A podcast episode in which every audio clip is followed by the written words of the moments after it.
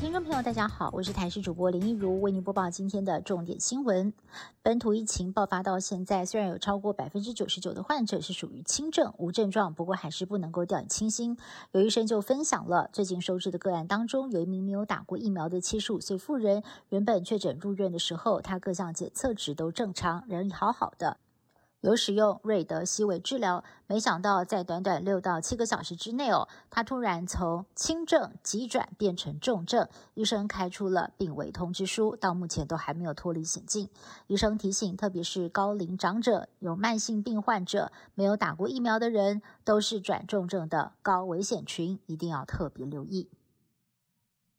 我国在今天新增的本土确诊人数是来到了一万一千九百七十四个人。台北市议会的议员确诊也是连环爆，二十八号筛检车进驻裁剪之后，出现了第五名议员确诊，是新党议员侯汉廷。但是他在二十七号才与台北市长柯文哲、副市长黄珊珊见面，在密闭空间开会长达一个小时。台北市的正副首长才刚出关，现在又陷入了染疫风险，两个人也纷纷秀出了快筛阴性的证明。由于中央已经同意了第二类地方首长防疫人员适用以筛代隔的新制，所以接下来几天两个人还要快筛六次。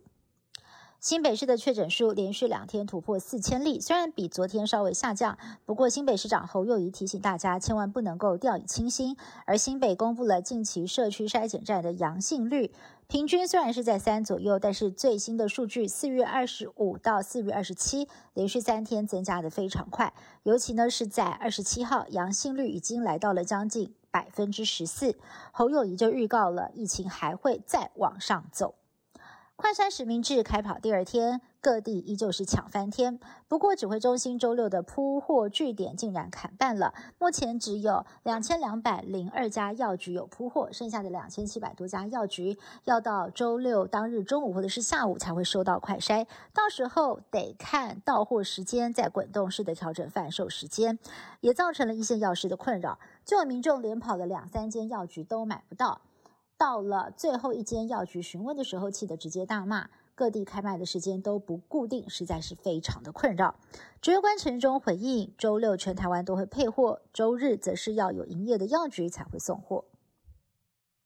台中市在今天新增了五百八十六例确诊，其中文化局长陈家军二十八号喉咙痛、轻微发烧，PCR 裁剪之后阳性确诊，已经框列了两名同住家人居家隔离，而这也是台中市政府一级主管的确诊首例。而追溯感染源，疑似就是在二十六号市议会举办的一场餐叙，受邀的除了文化局长，还包括了教育局长杨振生。那么事后经过快筛是阳性，送医 PCR。还在等结果。另外，市长卢秀燕也宣布，五月一号开始，台中市的国小禁止跨县市的户外教学。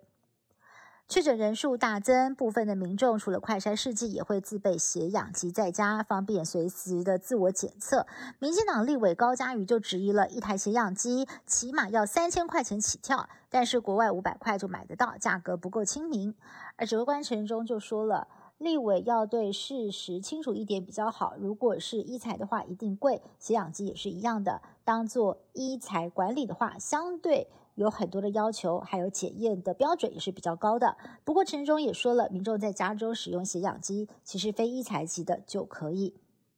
乌战火持续扩大，美国的军火工业也因此发大财。拜登政府为了要力挺乌克兰，已经是砸下了三十五亿美元，超过了一千亿台币，援助各式精良的武器。美国八大军火商订单接不完，仿佛吃了大补丸，成为逆势成长的经济产业。以上新闻是由台视新闻部制作，感谢您的收听。更多新闻内容，请您持续锁定台视各界新闻以及台视新闻 YouTube 频道。